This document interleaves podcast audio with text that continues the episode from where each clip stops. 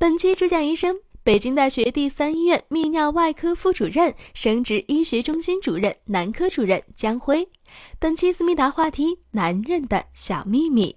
为什么总是早晚想趴，总是吹嘘一夜七次或者常常不自信？究竟多长时间才是标准时长呀？出现小卡壳就意味着不行了吗？各种补肾传言真的靠谱吗？大医生思密达特别篇，我们帮你问男科。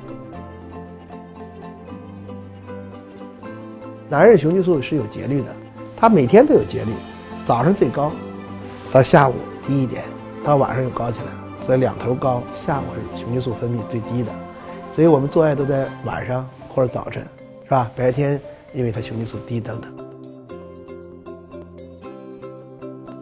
从青春期开始雄激素高，到三十岁左右啊，大约是达到顶峰了。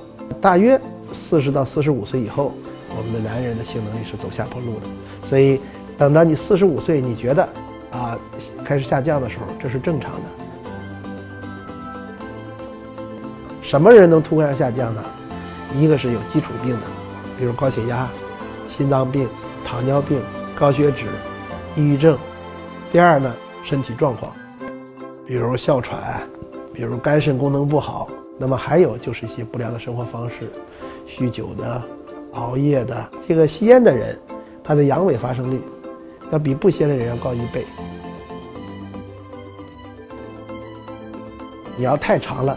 阴茎老勃起、老充血，对阴茎也是个损伤。太长了不射精了，那也麻烦啊。什么人不射精啊？糖尿病的病人不射精。第二呢，这个性高潮不好、大脑有问题的人不射精啊，很多的问题都不射精，所以不强求太长时间，只要双方能满意就可以了。性学家给的建议说，最好的性爱时间是七到十三分钟，平均十分钟。从我们男科学家来看。从全球做的调查，平均性交的时间大约是五点四分钟，所以没有说想象的。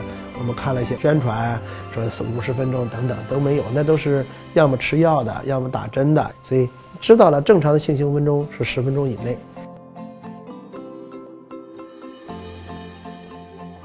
这是可以的。但是你不要过度克制。如果为了满足对方，自己稍微控能控制控制控制，还是有好处的。但是过度的控制，这对心理啊、对生理啊都是有一定的影响的，啊，不鼓励。这个肾虚它是中医的一个观念。所谓的肾虚呢，老百姓把它等同于阳痿啦、早泄啦、性能力下降，这俩是不等不等同的啊。中国的男人是有这样的问题啊，这个有了性问题以后，有一半左右是吃保健品和中药。但是我们还是觉觉得，大家应该是在辩证的基础上。在了解的基础上再去买，不要盲从。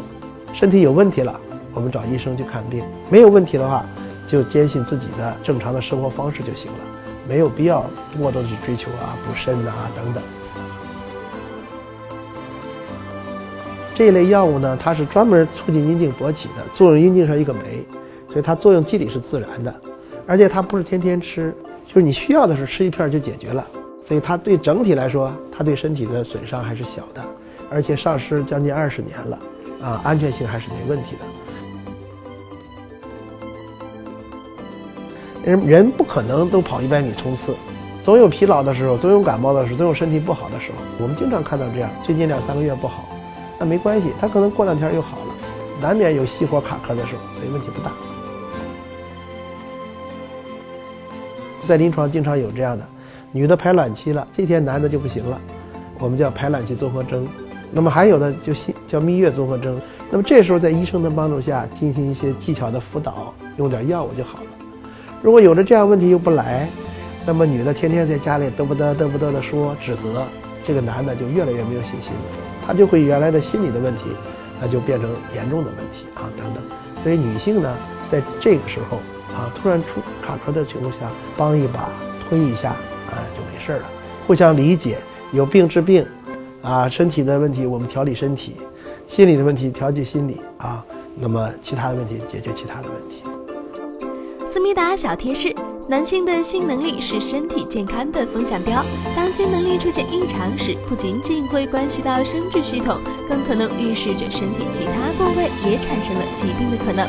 因此，千万不要避讳看男科。一旦出现异常，要主动大方的选择就医。